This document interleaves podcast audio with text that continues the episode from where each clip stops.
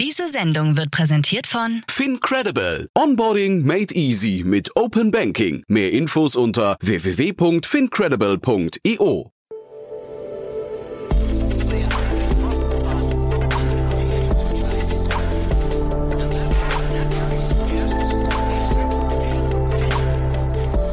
Startup Insider Daily. Guten Tag und herzlich willkommen bei Startup Insider Daily. Am Mikrofon ist Michael Daub und ich begrüße euch in unserer Mittagsausgabe.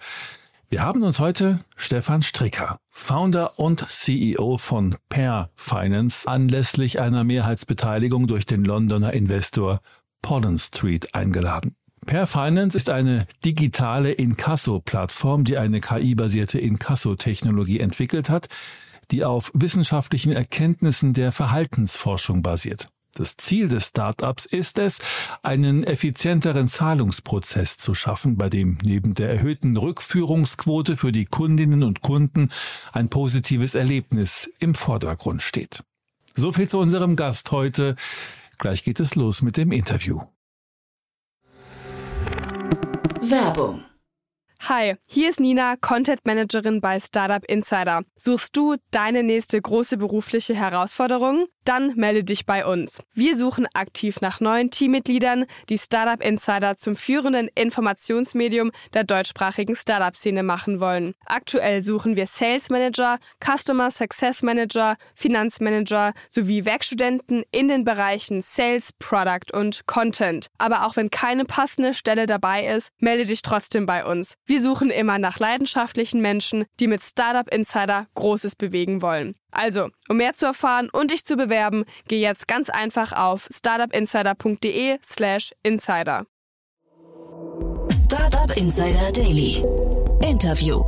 Cool, ja, ich freue mich. Stefan Stricker ist hier, der Founder und CEO von Pair Finance. Hallo Stefan. Hallo, servus. Ja, freue mich, dass wir sprechen. Und ja, ich weiß gar nicht, darf man sagen, herzlichen Glückwunsch zum Exit, ne? Ja, ja ich denke, gratulieren darf man. Ähm, das war, war auf jeden Fall ein langer Weg, bis wir, bis wir da hingekommen sind und mit einem sehr erfolgreichen Ergebnis. Ja, also am Ende. lass uns darüber gleich mal im Detail sprechen, aber lass uns vielleicht erstmal die äh, Zuhörerinnen und Zuhörer abholen, was ihr genau macht. Gerne, gerne. Ähm, also Per Finance ist ein digitales Inkasso-Unternehmen. Was, was versteht man darunter?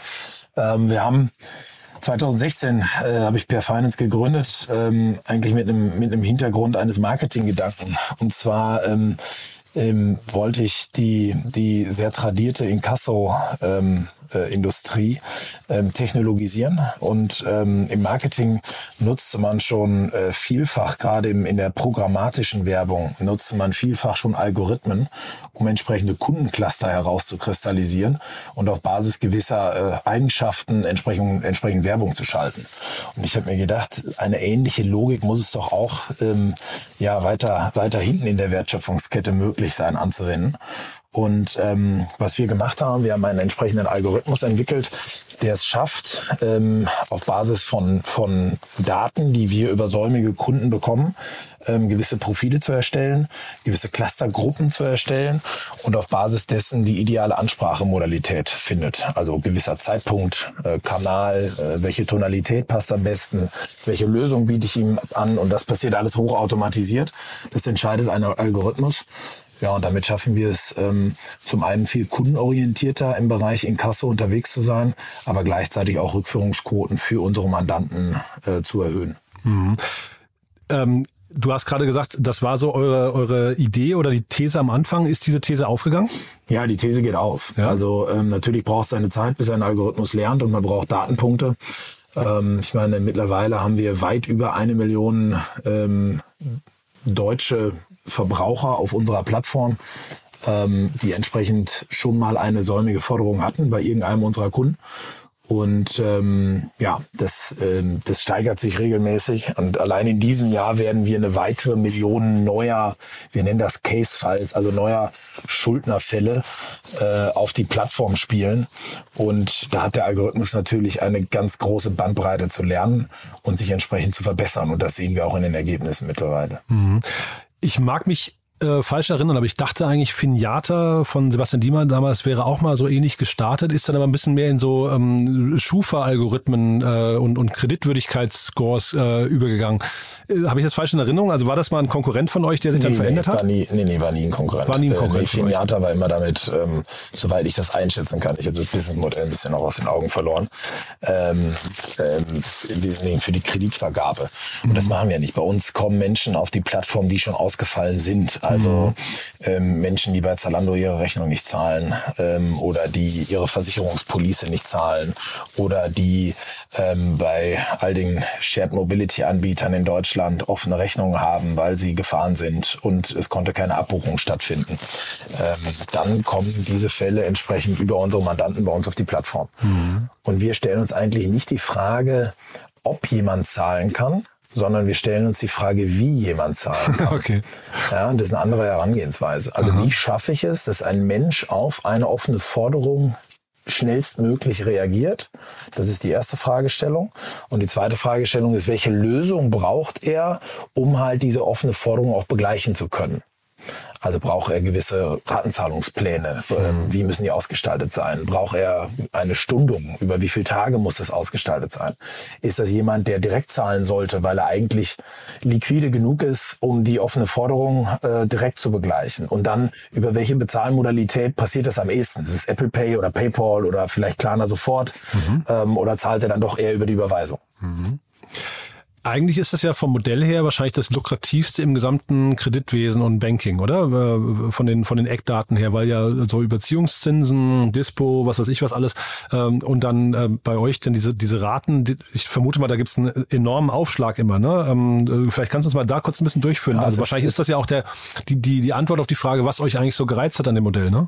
Ja, es ist eine sogenannte, ein sogenannter Verzugsschaden, der ist rechtlich geregelt. Okay. Ähm, ähm, das ist gemäß des RVGs. Ich will jetzt gar nicht zu tief in die Gesetzgebung reingehen, aber ähm, auf Basis dieses Verzugsschadens können wir eine Gebühr erheben. Und die, die bemisst sich aufgrund der Schadenshöhe. Und diese Gebühr nehmen wir dann als Aufschlag zu der offenen Forderung. Ja, das ist ein ganz, ein, ein typisches Modell der Rechtsdienstleistung.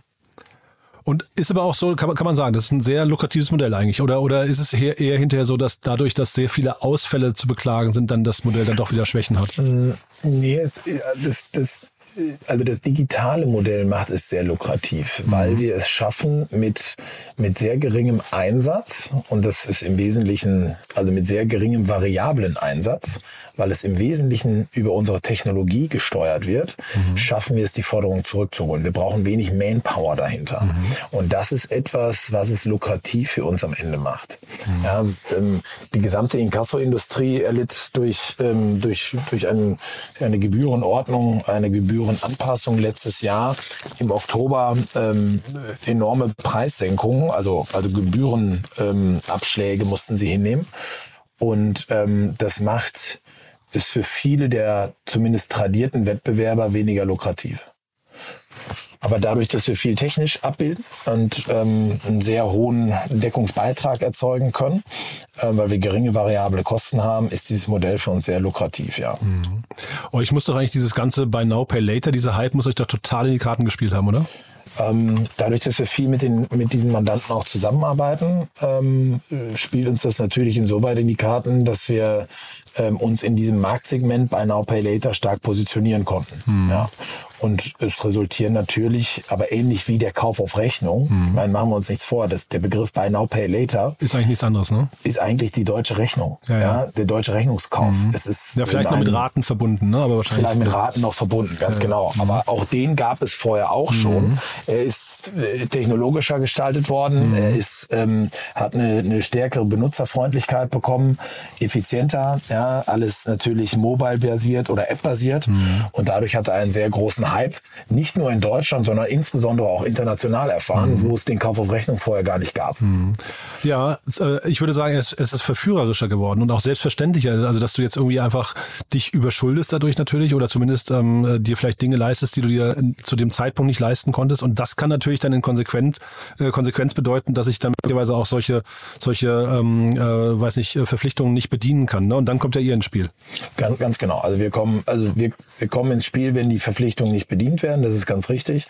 Ähm, ist es verführerischer geworden? Ich glaube, die, ähm, die Bezahlstrecke ist moderner geworden mhm. und ist benutzerfreundlicher mhm. geworden. Und das, wenn man es negativ ausrichtet, könnte man sagen, es ist verführerischer geworden. Mhm. Aber machen wir uns nichts vor. All diese Unternehmen, die haben sehr intensive Risiko- und Scoring-Parameter vorneweg und bieten längst nicht jedem oder jeder Person, jedem Käufer und Käuferin äh, einen entsprechenden Rechnungskauf an ah, oder okay. ein Pay Later an. Ja?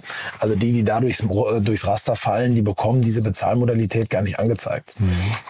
Ähm, ja. Seid ihr denn dann jetzt auch, ähm, ist das quasi notwendig, dass ihr euch auf bestimmte Segmente oder Personengruppen spezialisiert? Also bei uns ist es wichtig, dass wir ähm, dadurch, dass wir insbesondere viel über digitale Strecken interagieren mit dem, mit dem Endkonsumenten, also sprich E-Mail, WhatsApp, SMS, auch das Briefverfahren, wenn es notwendig ist. Ähm, ist es für uns wichtig, dass der Endkonsument irgendwo einen Digital Footprint hat. Also sprich in seinem, in seiner Ankaufsstrecke auch eine E-Mail-Adresse hinterlassen mhm. hat, über die man ihn kontaktieren kann. Und das ist ein wichtiger Punkt für uns, mhm. weil ähm, die Digitalkanäle eröffnen nicht nur eine bessere Kommunikation hin zum, zum Schuldner, mhm. ähm, sondern äh, sie sind für uns auch ein Datenportal, weil man dadurch weitere Daten natürlich auch ähm, heranziehen kann. Mhm. Und jetzt seid ihr größtenteils übernommen oder mehrheitlich übernommen worden von einem Private Equity Investor. Ist ja ein spannender Schritt, ne? Also mehrheitlich bedeutet das jetzt noch kein äh, vollständiger Exit. Das heißt, da gibt es wahrscheinlich noch irgendwelche Meilensteine, vermute ich mal, die, die erfüllt werden müssen. Zeitgleich Private Equity klingt so, als würdet ihr möglicherweise dann irgendwie auch mit anderen Unternehmen äh, ähnlicher Couleur irgendwie zusammen, vielleicht also äh, auf, auf regionaler äh, Ebene ähnlichen Unternehmen oder auch, äh, sagen wir, Verlängerung der Wertschöpfungskette zusammen gemerged irgendwann. Äh, besteht das an, ja? Sind das so Gedanken? Ist, ist, nein, das ist überhaupt, äh, nee, nee. Wir, wir, nee, nee, wir sind, wir bleiben weiterhin Standalone am Markt, äh, und das ist auch die, das ist auch die klare Zielsetzung. Also es ist nicht ein, ein, ein strategischer Investor gewesen, der uns jetzt irgendwo in einem, einen gewissen Bereich reinmerchen mhm. möchte oder diesen gewissen Bereich der Wertschöpfungskette abbilden möchte, mhm. sondern ein Private Equity ist ein Finanzinvestor, ähm, der äh, zum einen natürlich vorhat, das Unternehmen weiter zu professionalisieren. In unserem Fall und mit Pollen Street ähm, gibt es eine ganz klare Absprache, dass wir stark internationalisieren, aber das Unternehmen bleibt natürlich standalone am Markt tätig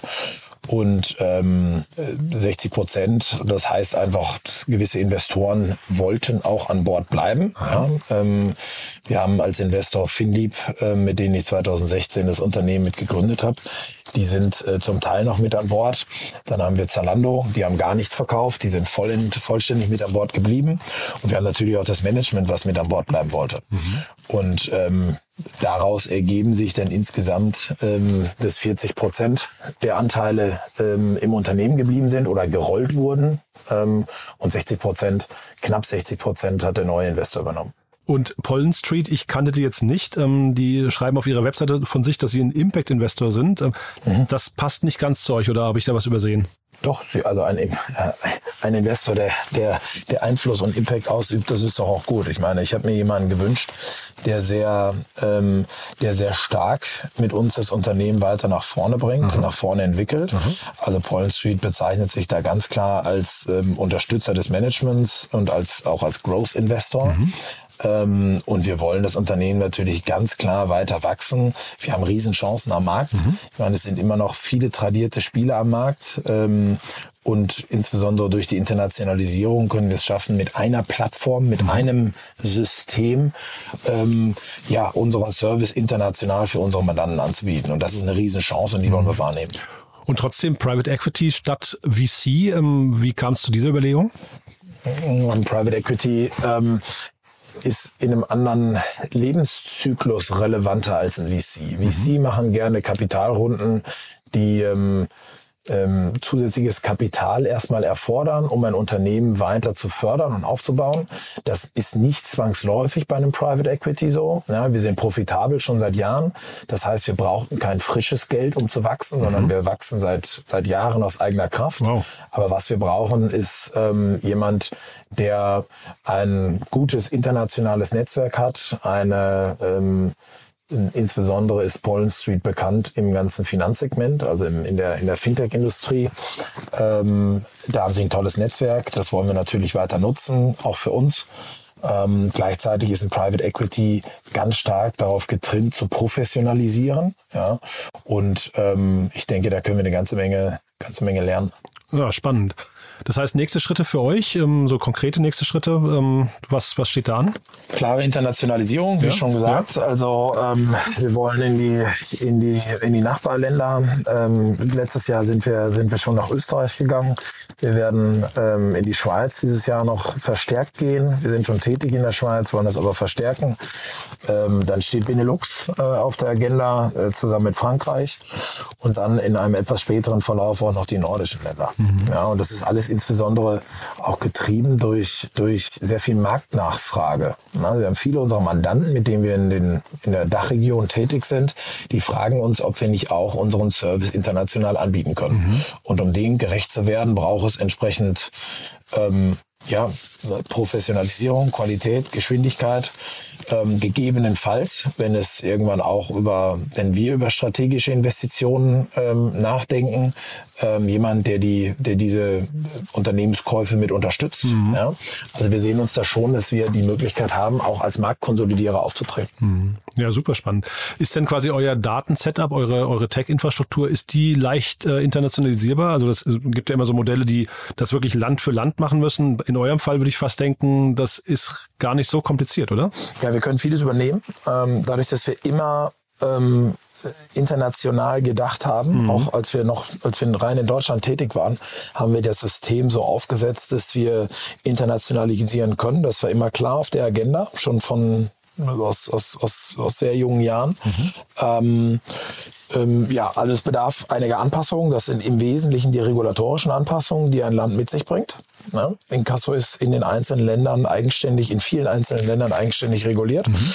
Ähm, das sind sogenannte Settings, die wir entsprechend ähm, aufsetzen müssen für ein Land. Aber dann lässt sich sehr, sehr gut internationalisieren, ja. Mhm, super interessant. Und du hast gesagt, ihr habt mit Finlieb das Ganze gegründet vor äh, 2016 war das, ne? Glaube ich. Ne? Genau. Ich habe das mit Finlieb zusammen damals gemacht, ja. Und dass die jetzt noch dabei geblieben sind, ist ja total interessant ne? weil die haben sie, die sind ja eigentlich in Auflösung ähm, befindlich, wenn man so möchte, zumindest von außen betrachtet. Nein, also sie haben sie äh, fokussiert. Ich glaube, dass das Thema Company Building ist bei Finlieb nicht mehr nicht mehr relevant. Mhm. Sie haben ganz tolle Unternehmen mitgegründet. Ja. ja.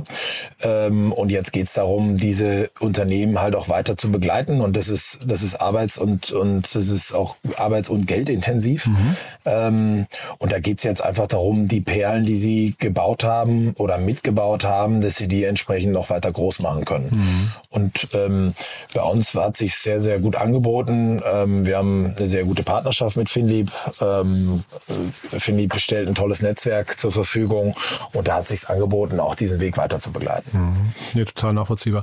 Sag vielleicht noch mal ein, zwei Sätze dazu, ähm, wie ihr euch gegen den Wettbewerb durchsetzt. Das ist ja auch nochmal echt wirklich ganz spannend. Also ähm, du, du hast ja von, weil der Markt ist ja riesig, ne, um den es da geht. Ähm, aber gibt es so wie euch Player, die das auch rein digital versuchen mit irgendwie so ein bisschen KI, Machine Learning oder sind die meisten wirklich noch sehr, sehr tradiert? Die meisten sind sehr, sehr tradiert. Also viele versuchen sich jetzt sukzessive auch von den, von den großen traditionellen Spielern das Thema ähm, du hast es so ein bisschen lapidar KI gesagt, ein bisschen KI machen, ähm, das mit auf die Fahne zu schreiben.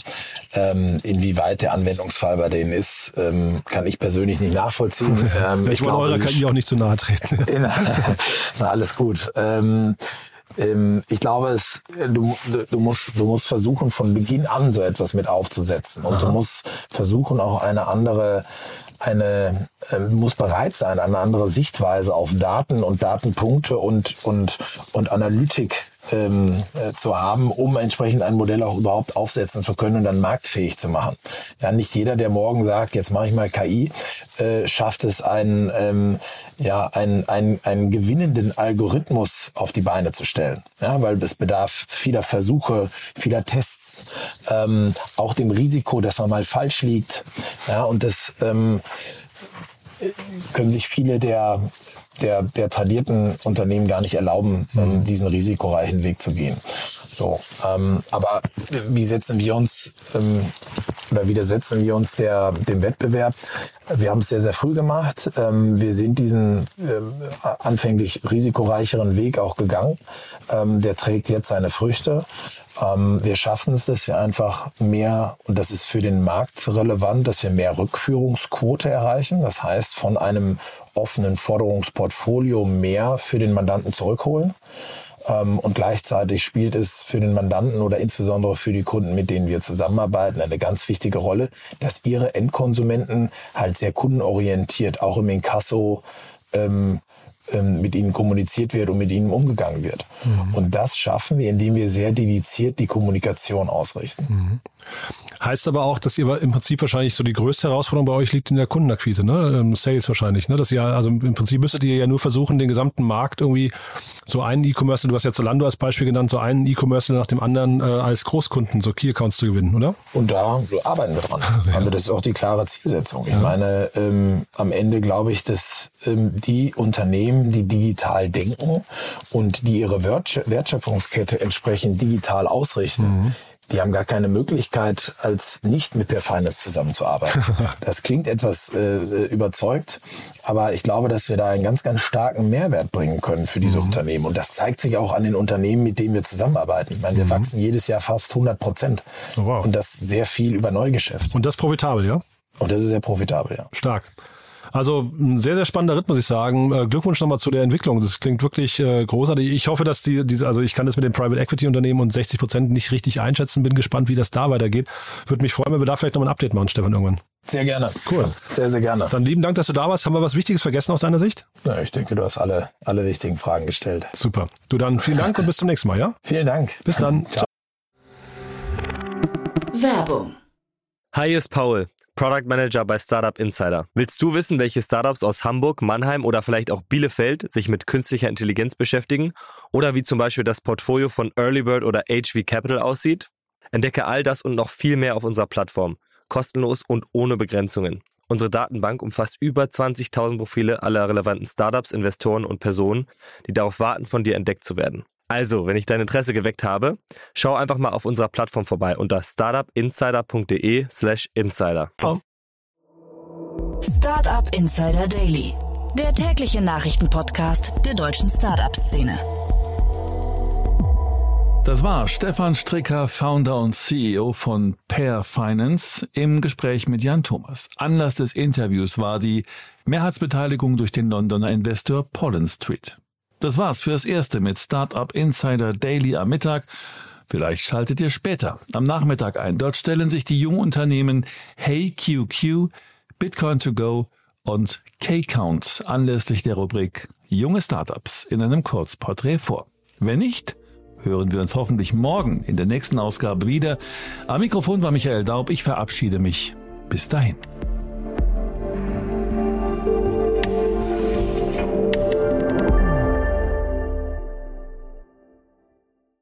Diese Sendung wurde präsentiert von Fincredible. Onboarding made easy mit Open Banking. Mehr Infos unter www.fincredible.io.